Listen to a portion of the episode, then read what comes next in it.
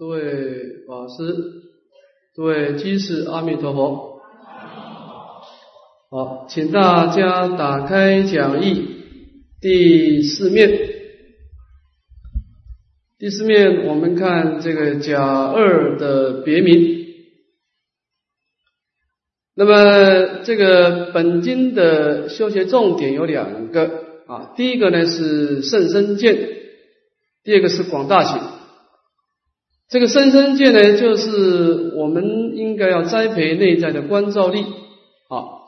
那么广大行呢，就是依止我们的观照呢，来带动一种断恶修善、度众生的妙行啊，成就一种善业的资粮力。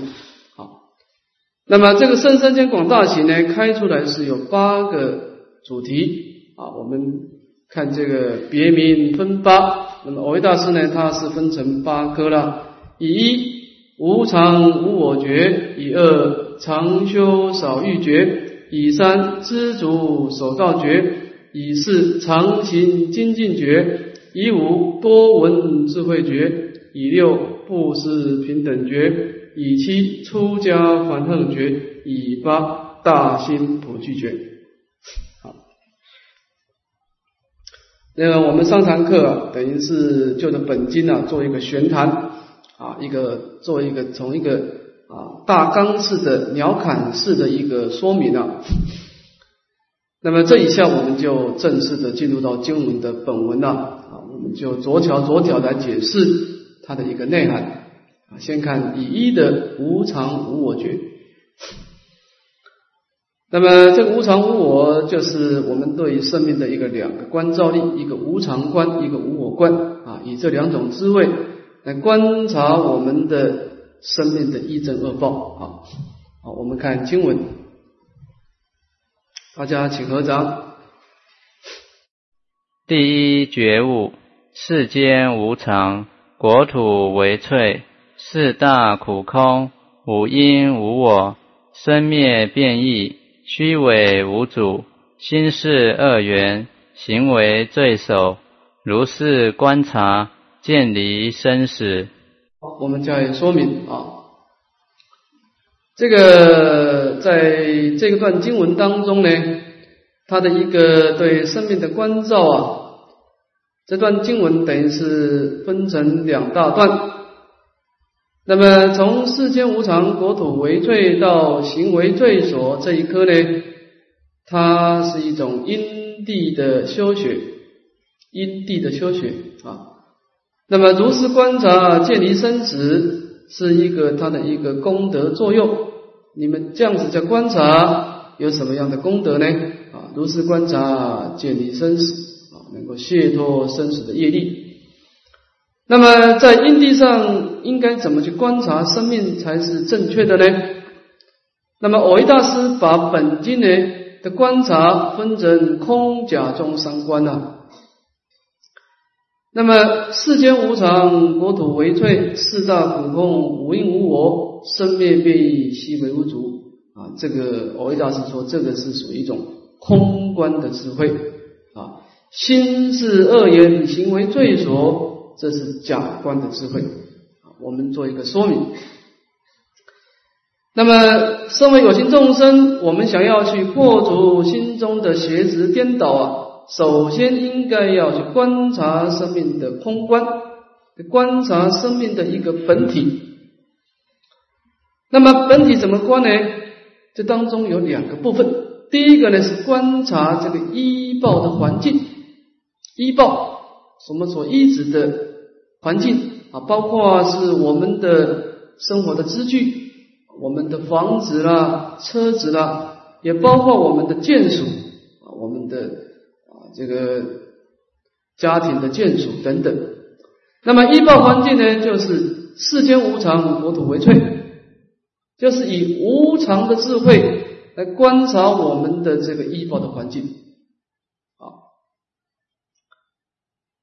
那么，凡夫的一个最严重的颠倒之一啊，就是常见。我们总认为我们生存的环境呢是固定不变的啊，今天跟昨天完全一样，那么表示呢，明天也会跟今天完全一样。就是我们认为我们所住的房子、车子、建筑啊，都不能有所改变。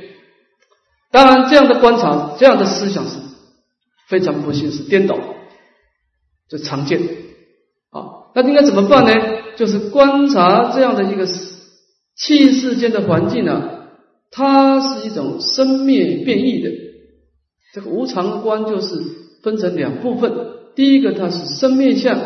第二个是变异相，也就是说呢，这个生灭的意思就是它从无而变成有，那么总有一天也会从有而变成无。那么这个生灭相在佛法当中呢，就叫做败坏无常，它会败坏。啊，你你有一个车子，这个车子没有多久就会消失掉了啊，我们的房子也会消失掉啊。我们的眷属总有一天也会失散，跟我们别离。那么这样的一个无常，就是它会败坏。本来是没有，那么因缘和合表现出来了。那么因缘结束的时候，我们的眷属，我们的这些支具，也会随着因缘业力的消失而消失掉。那么这样子叫做败坏无常啊。那么这样子是比较粗分的无常的观察。那么第二个呢，叫做变异的无常，或者叫做刹那无常。那么这是比较维系的观察了。比如说，我现在在这个地方，我说我现在的心情很快乐，但是我讲我的心情很快乐的时候，我所描述的这样的身心世界啊，已经是前一刹那的，已经过去了啊。那么我现前的这个身心世界呢，有变化了。啊也就是说呢，我们的生命就像一个水流，它不断流动的。那么严格来说呢，生命没有所谓的现在了，因为你讲现在的时候，那个已经变成过去了。我们只能够说当下啊，所以生命其实没有所谓的过去跟未来，就是你每一个生命都是当下、当下、当下，就是你那个业力在释放的时候啊，那么业力变成果报的时候，它都是。刹那生，刹那灭啊！那么你只能够说是当下，当下，当下啊！那么这样子的观察无常是比较维系的，叫做刹那无常。那么前面的这个生灭相呢是败坏无常啊。那么这个生灭生灭变异呢，就会消灭我们对一个见熟跟知趣的一个常见的执取了啊。这个。这个无常光啊，特别是对于这个福报大的人就特别重要了。就是呢，我们每一个人来到人世间呐，所累积的善业啊，个人不同。有些人他前生啊没造什么善业，今生的资具也比较贫穷，见熟也比较不圆满。你要他临命终的时候啊，正念现前啊，放下一切啊，他比较容易做到。这个福报大的人最大的障碍就是临命终的时候啊，他如何放下这些美妙的知具，这些恩爱的眷属啊？就他前生善业太强，善业太强呢，他今生的这些人事因缘啊，是能够随心所欲。但是当他这个死亡到来的时候啊。他就是这这步脚就踏不出去了，说是生龟脱壳，说这个乌龟啊，它的肉跟壳是连在一起的，但是这个人要吃它的肉呢，就用手把它这个肉啊从龟壳里面呢活生生的拔出来啊，结果这个乌龟的肉就满身是血了。那么这样子是比喻说，一个福报大的人，他在临命终的时候呢。他内心当中呢，心有所住，他平常就念念之间呐，他看到他的车子就非常欢喜，看到眷属也很欢喜那么每一个念头当中呢，就加强对于眷属的这种执取，就心有所住。那么一旦无常到的时候，他没有心理准备啊。他说：“哎，原来这个东西我有一天会失掉。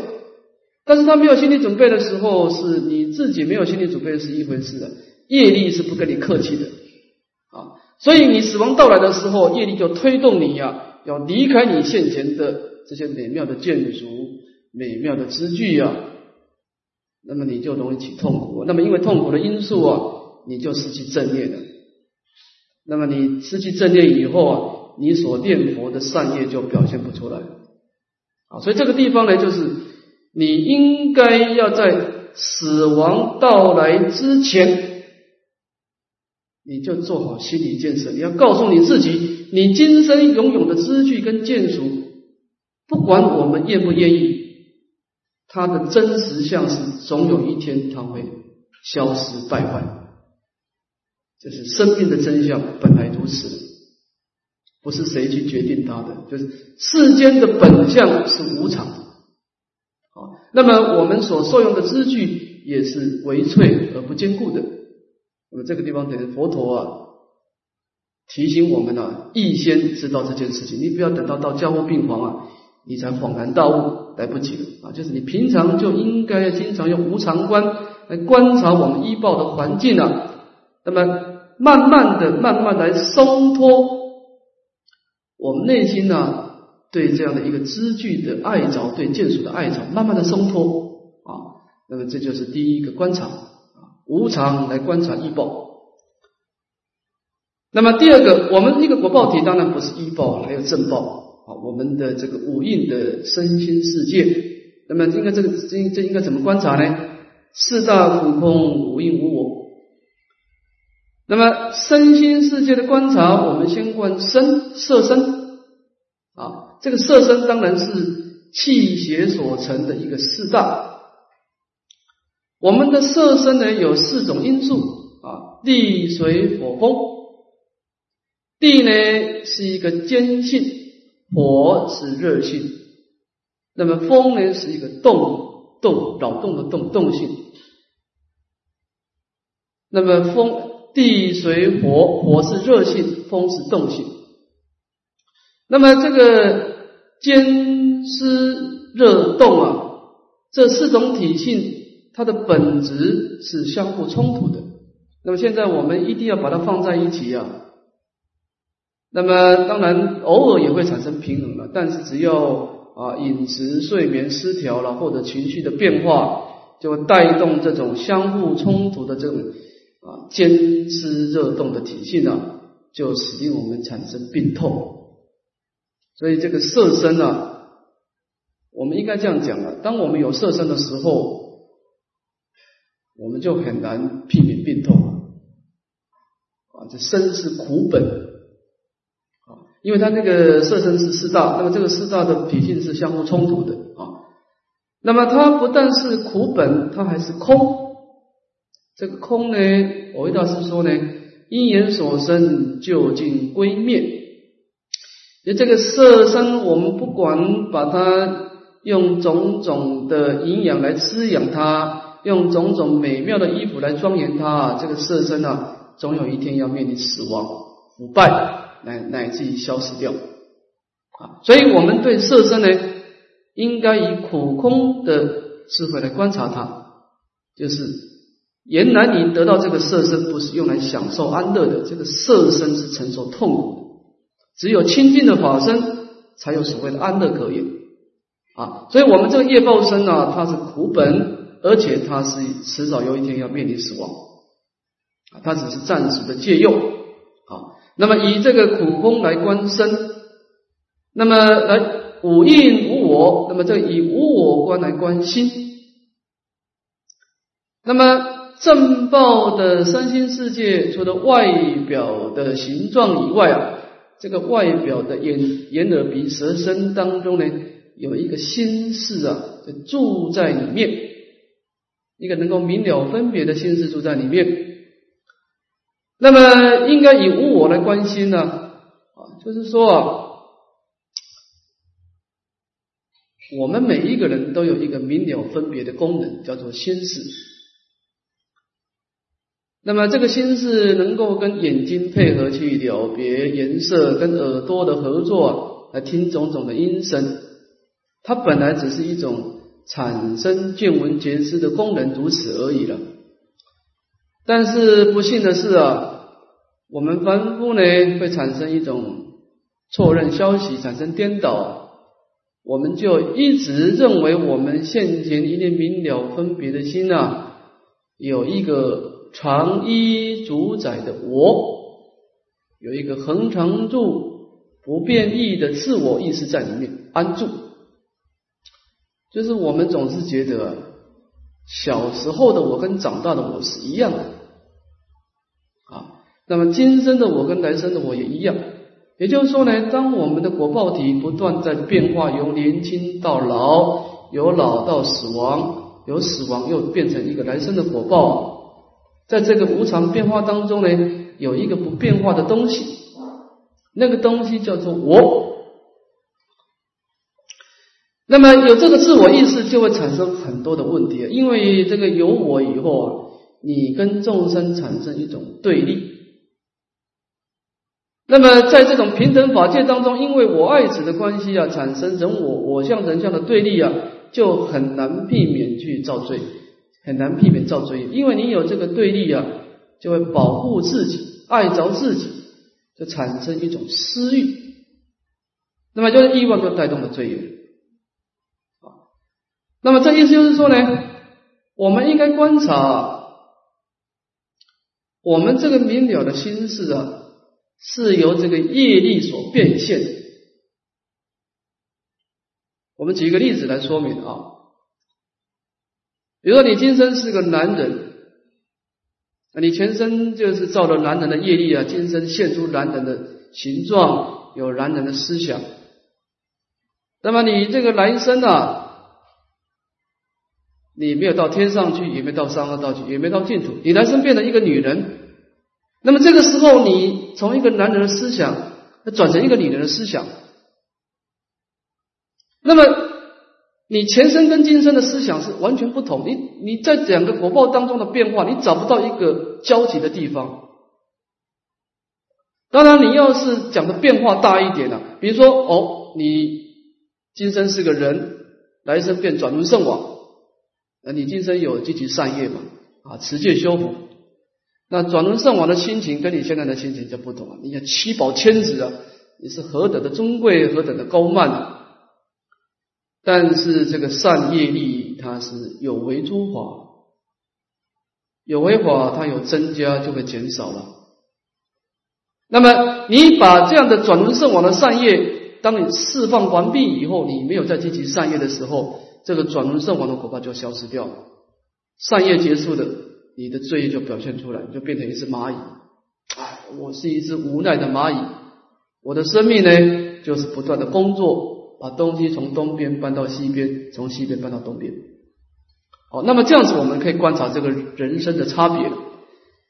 当你做转轮圣王的时候，你的心呢，充满了高贵、尊骄慢。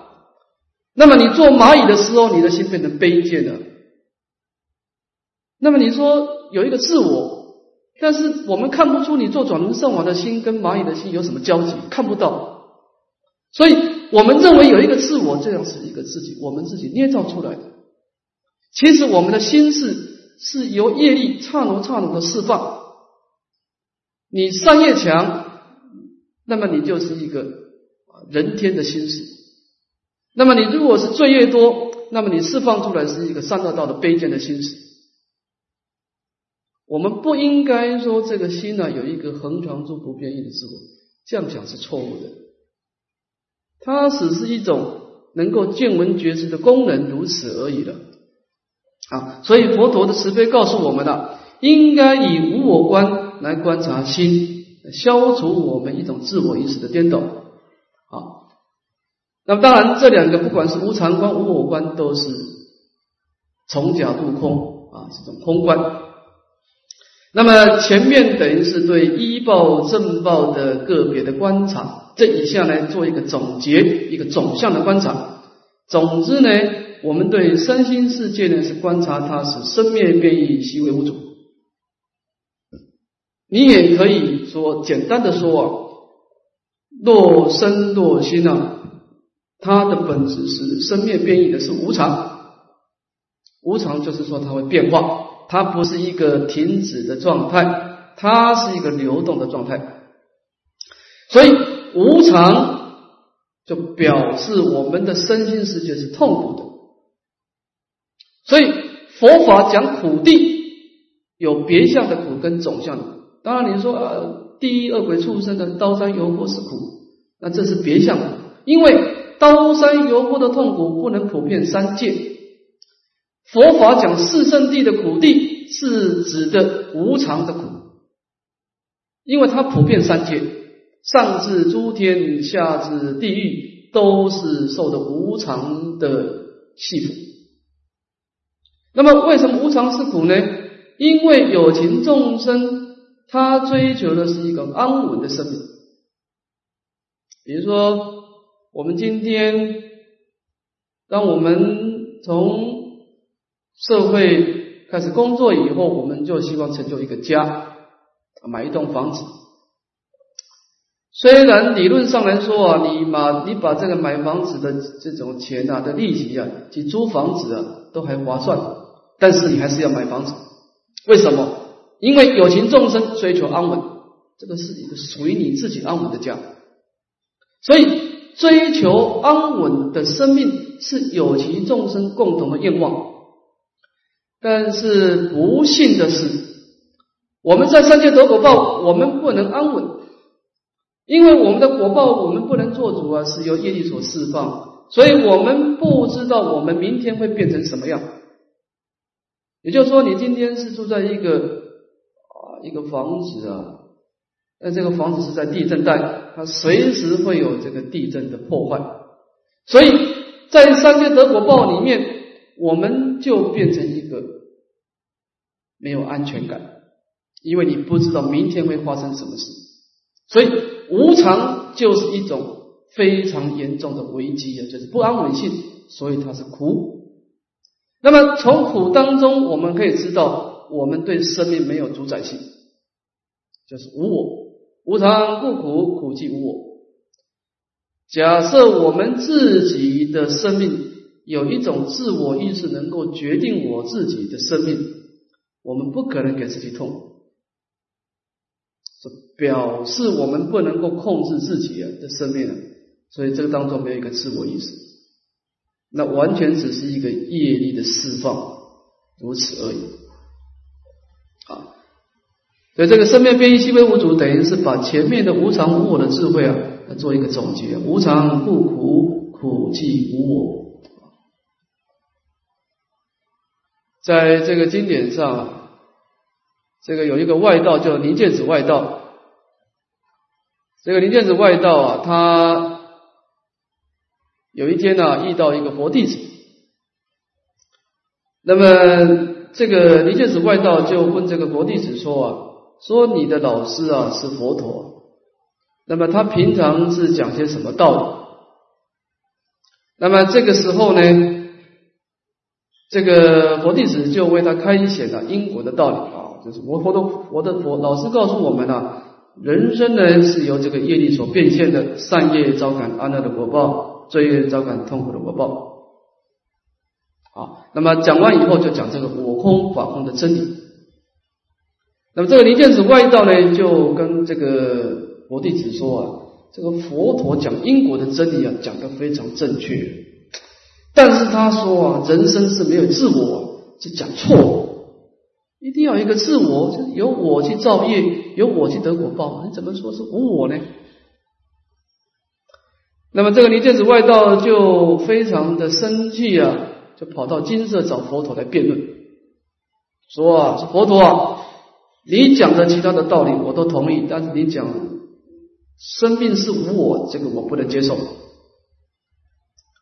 那么这个时候啊，佛陀就问离间子外道说：“说如果有一个国王啊，他有很多的仓库，很多珍宝，那么这个国王他是不是决定我可以把珍宝赏给某一个人啊？我把珍宝不赏给某一个人，可不可以这样子？我对珍宝是不是有主宰性？”离间子外道说：“对呀，既然这个珍宝是你所拥有的，那你就可以决定把珍宝赐给谁，不赐给谁。”那么佛陀就问这个离间子外道说：“那这样子的话，你认为你的生命有一个自我意识，有主宰性，那么你能够决定你生命的快乐跟痛苦吗？”离间子说：“我没办法了，我生命当中要衰老、病痛、死亡。虽然我是用了很多的运动，吃了很多健康食品的，但是我还是没办法避免老病死的出现。”那就表示你没有主宰性。所以说呢，这个生命变异细微物质，就是说呢，我们观察我们的生命是无常的，所以它是不安稳性的苦。从苦当中呢，我们知道内心当中没有自我，所以无我，所以是空啊。所以这个地方呢，就是对生命的从角度空观。从角度空观，就是说啊。它能够把我们从一个现前的因缘呐，把我们的心呐啊，把心带回家啊，就带到一种毕竟空的一个平等的生命当中去啊。透过无常故苦，苦即无我啊，生灭变异，行为无主啊。那么，我们的身心世界透过这个生灭变异、习为无主这样的观察以后啊，我们的心就从一个有相的分别啊，就趋向到一个无相的空性上安住了啊。那么安住当然可能安住五分钟或者十分钟啊。接下来我们再观察，心是恶言行为罪所。那么这一段呢，我维大师说是假观啊，从空出假。那么在空观的内涵当中呢，是无有少法可得。那么当然这是一个超现实的意境了啊。当然，当然菩萨也不能在空待太待太久了哈，你必须从空里面再出来。那么从空性出来的时候啊，哦，你要看到你的身心世界，哎，你有一块肉存在啊，你有你的外表，有你的感受，有你的心事啊。那么这个时候，你从一个平等的生命，又回到你现前的个体生命。那么这个时候，对个体生命怎么观察呢？心智恶言行为最所，就是从这样的一个。假名、假相、假用的这样的因缘来观察，就是我们前生的业力所招感的身心世界啊，它的内心呢是重恶的根源，就是内心当中充满了烦恼啊。那么我们的色身呢是造业的根本啊。这个心为恶也这句话怎么说？当然，所谓的恶，它就是一个对立，就是所谓的善。那么对立的观当然是假观了，因为空观是离诸对待，空观是善也不可得，恶也不可得啊。那么我们从空观的一个离诸对待的平等的法界啊，又回到我们现前的真实的现实人生啊。那么我们对现实人生的观察，就是我们的心啊，是罪恶的根源。当然了，我们的心也有善良的一面的啊。但是这个地方的意思就是说啊，我们内心当中呢，邪恶的功能是超过善良的功能，是这个意思。诸位，你要读过儒儒家思想，儒家思想也是这个看法。你看儒家思想，他的修行啊，克己复礼，就这个社会上要能够安定。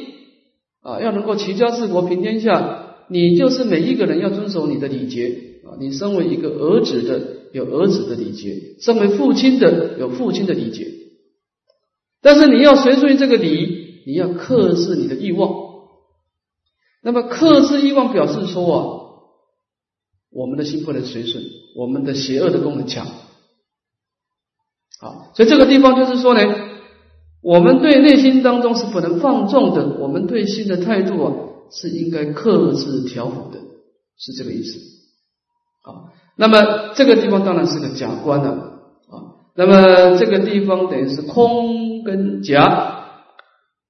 那么中观的意思呢，就是当我们把空观的平等的法界跟假观的这种个体法界把它平衡，不偏空不偏有的一种中道，就叫做中观。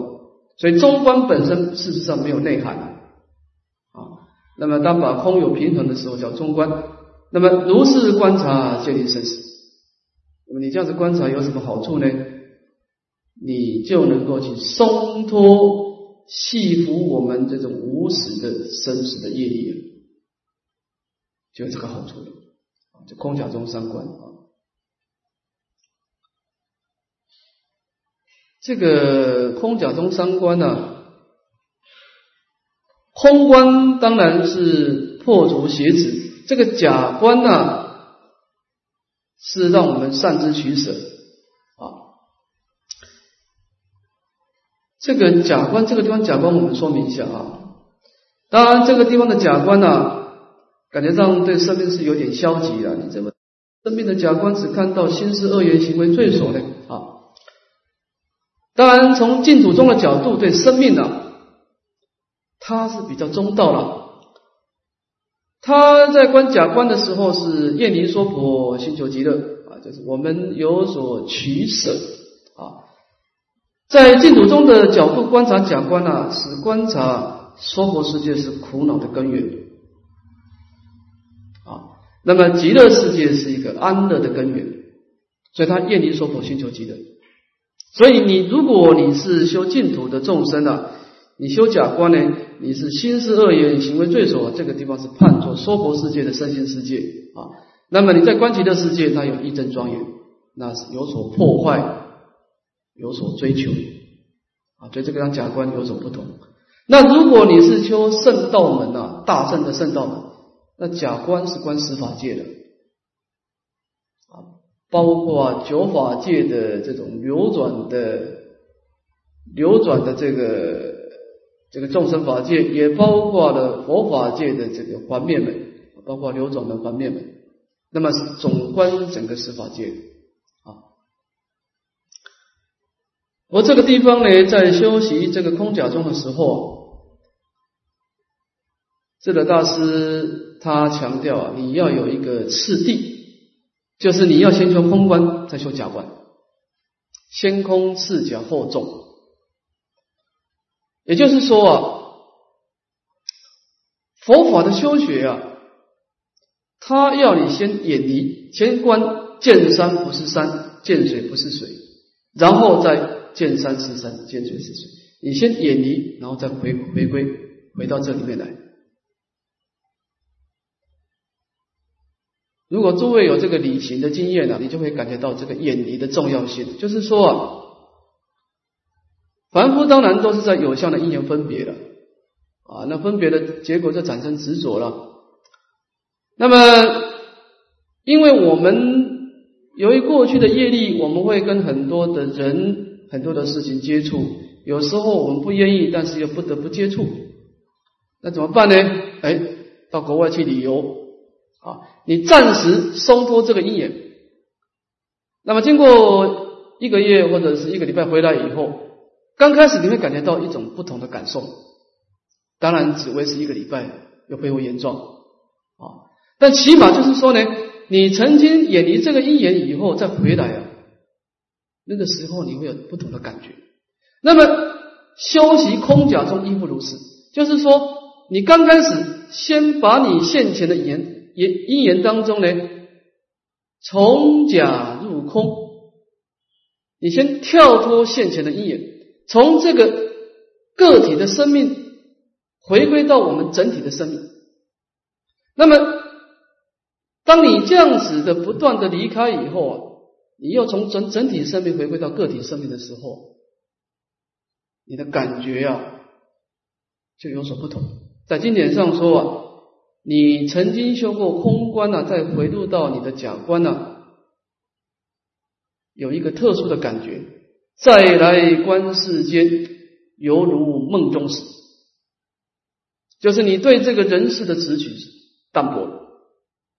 所以在经典上说啊，一个有修空观的菩萨跟没有修空观的凡夫的差别啊。菩萨也在人世的因缘当中啊，断恶修善，在人世的因缘当中活动；凡夫也在人世的因缘活动，但是心情不同。凡夫心跟境接触的时候，打的是死结，这个结解不开的，所以临命终的时候一定会颠倒。不管你福报多大，这个结解不开，颠倒了以后呢，你由这个颠倒的心心事啊，去滋润你的业力，在三界再得一个果报。那么来生的时候，又跟众生的因缘又结得很深，不管恶缘善又结得很深，又解不开，又得一个果报。所以凡夫心境接触打死结。那么一个觉悟的菩萨，他也在人世的因缘当中活动，他打的是活结，他随时可以把它解开。那么为什么呢？因为他修行的是从假入空，那么在从空出假。他能够把他的角色扮演好，就是说，虽然回归到空性的时候无有少法可得，但是回归到因缘的时候，我的确有我今生的假名、假相、假用。我是一个父亲，我是一个儿子，我在社会上有我的因缘，我有我该做的事情。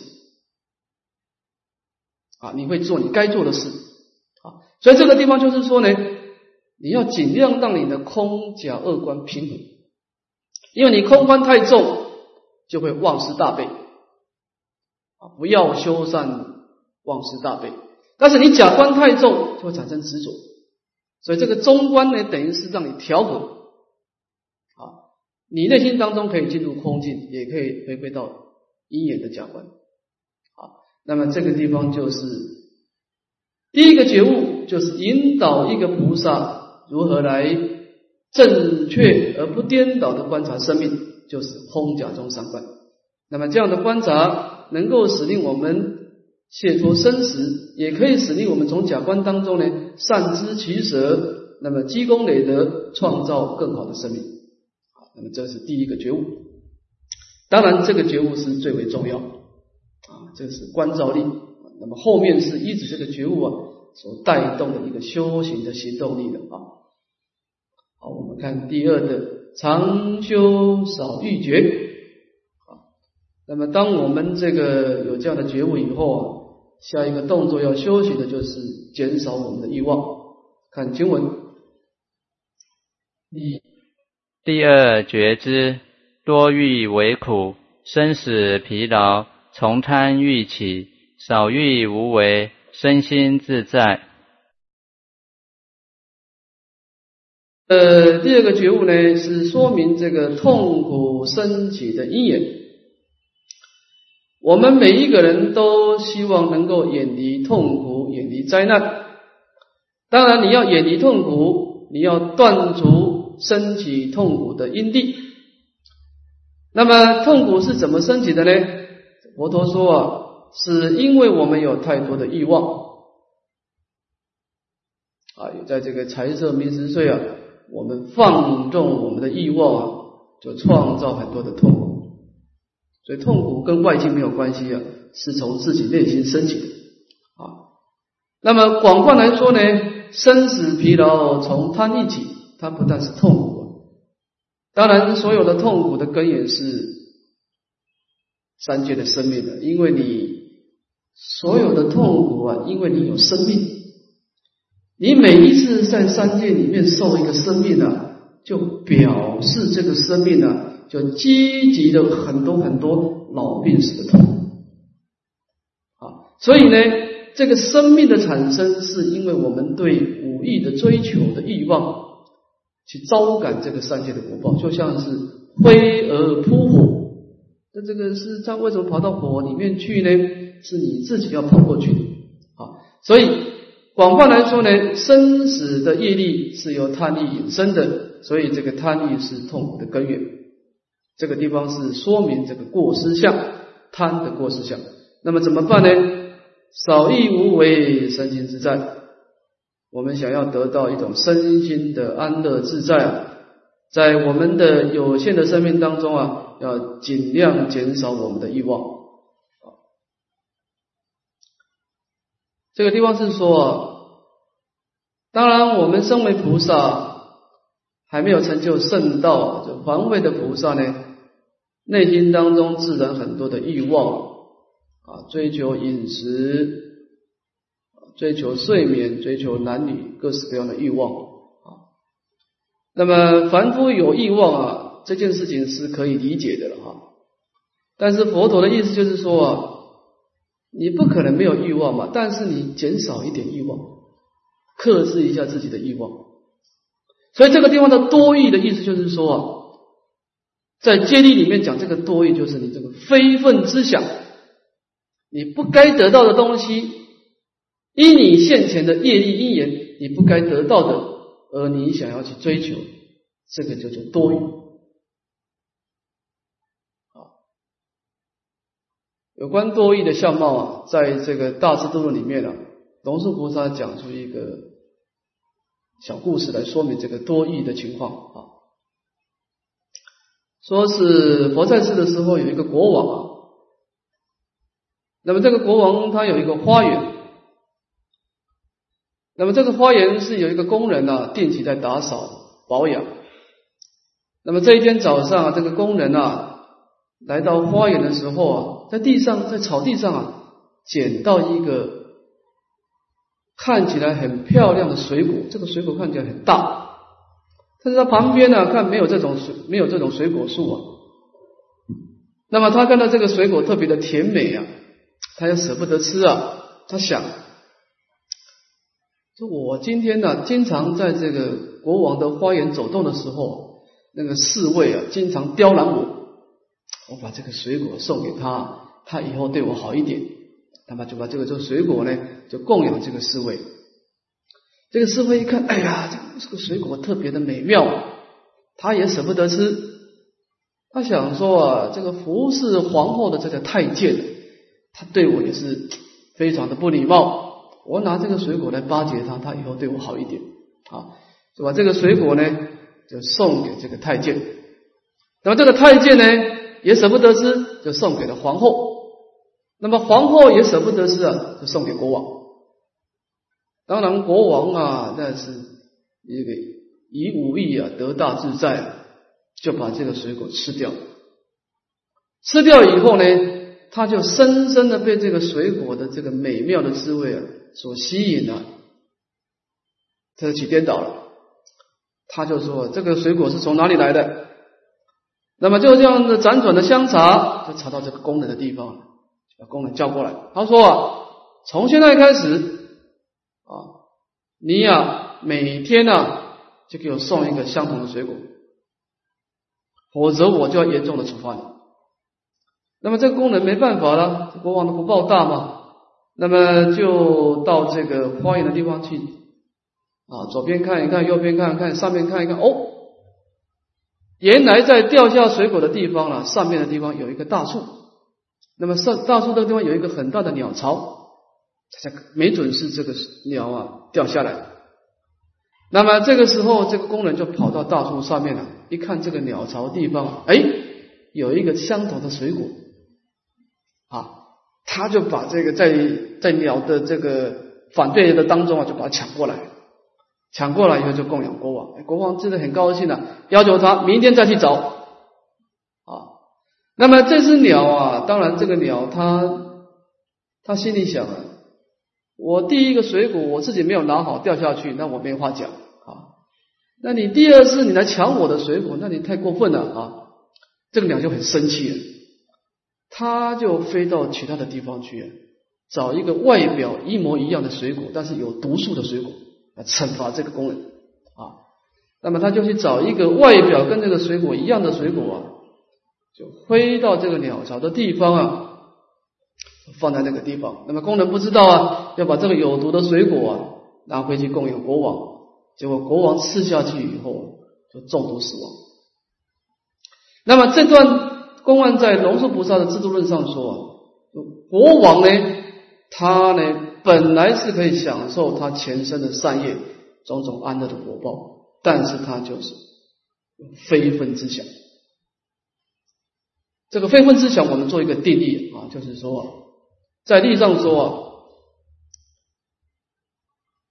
你身为一个人，别人主动供养你的，这个不叫非分之想，说你的福报该得到。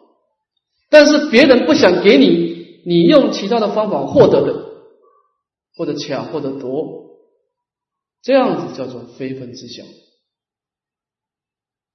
啊，所以这个地方要清楚啊，就是你不应该去想那些你不应该得到的东西，否则一定会遭感痛。啊，好，我们看以上的知足守道诀。好，我们看经文。第三觉知。心无厌足，唯得多求，增长罪恶。菩萨不尔，常念知足，安贫守道，为慧事业。那么前面的少欲啊，是对于你还没有得到的知具或者财富的追求。那么这个知足呢，就是说你已经得到的知具。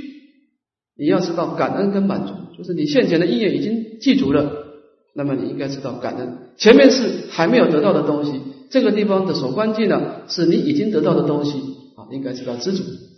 好，我们看经文：心无厌足，唯得多求，增长罪恶。一个菩萨对于我们日常生活的知具啊，已经成就的知具啊，经常感到不满足，那么不满足，只只只好去广泛的追求了。那么广泛的追求就会带动很多杀盗淫妄的罪业，所以多求啊是产生罪业，多欲是产生痛苦啊。所以一个有智慧的菩萨呢，应该怎么去面对这个呢？这个知句呢，应该常念知足啊。对于现前的因缘呢，不管是好是坏，要感到满足。那么内心呢，安住在一个简单朴素的生活当中呢，去追求内心的智慧。以内心的安乐啊为我们的追求的方向，不要追求这种外在的欲望啊，这是一个菩萨该做的。这地方我们做一个总结哈，其实这个少欲知足啊，就是一个持戒的根本精神啊。这个少欲知足啊，从这个注解上来说啊，从两个角度来说啊，第一个呢。从一个离苦得乐的角度啊，你一个人会快乐不快乐，跟你一个月赚多少钱没有关系的。当然，我们今天身为一个人，你起起码的啊，吃饭这个衣服啊，衣食能够保暖，基本的要求一定要满足啊。但是呢，在这个满足之余啊，你是不是快乐？关键你是不是少欲知足？比如说你一个月赚两千块，两千块也有两千块快乐的方式。你或者你你赚三千块也有三千块生活的方式。你要能够善加的克制你的心情呢，你不管赚多少钱，都能够从中间找到你相应的安乐。你要不知道知足，你赚多少钱？你就不可能有快乐，因为这个欲望是无止境的。所以你想要追求快乐，你唯一的方法就是少欲知足，这是第一点。我过去在台湾呢，曾经参加一个法会啊，这个法会当中呢，有一个母亲呢带一个儿子来参加，那个儿子看到母亲在供养苹果的时候啊，他要求吃一个苹果，这母亲爱儿子啊，就拿一个大苹果给儿子吃。这个儿子看的样子七八岁，他嘴巴咬两口苹果，往地上就一甩就丢掉了。我们姑不论这个这个人的小孩子的善业福报有多大，我们敢肯定的知道一个答案：这个小孩子如果他的思想不改变，他今生很难成就安乐，很难产生乐受。他这种。这种随便对物质，这种随便不知道感恩知足的心态，你很难创造创造安乐。你看我们出家众的生活简单朴素啊，僧团的生活，不管你在家是多么的富贵，你来到僧团，你就是按照利和同均啊。僧团今天有人供养十颗苹果，切一切，你分到四分之一，你会很感恩的把它吃掉。所以你每一口都充满了乐受。所以这个地方就是说呢，少欲知足，我们要知道它是快乐的根源，这点你要你要知道，你是不是快乐，跟你外在的资讯没有关系的，是你是不是能够培养一种减少欲望、知道感恩的心情，这是第一点。从尼古德勒的角度来说，第二个从临终的正念来说，也是一个重点。在这个中国人的智慧当中，经常提醒我们一件事情呢：业绩前言，花季前开。就是你有多少福报，印光大师也强调这个观念：你有十分的福报，你顶多只能够花五六分的，不要全部把它花尽。你把福报享尽的时候，你晚年你就是灾难现前，临终就容易颠倒。我我我刚出家的时候，我读佛学院的，我亲近过很多的老和尚，都是大陆到台湾去的老和尚。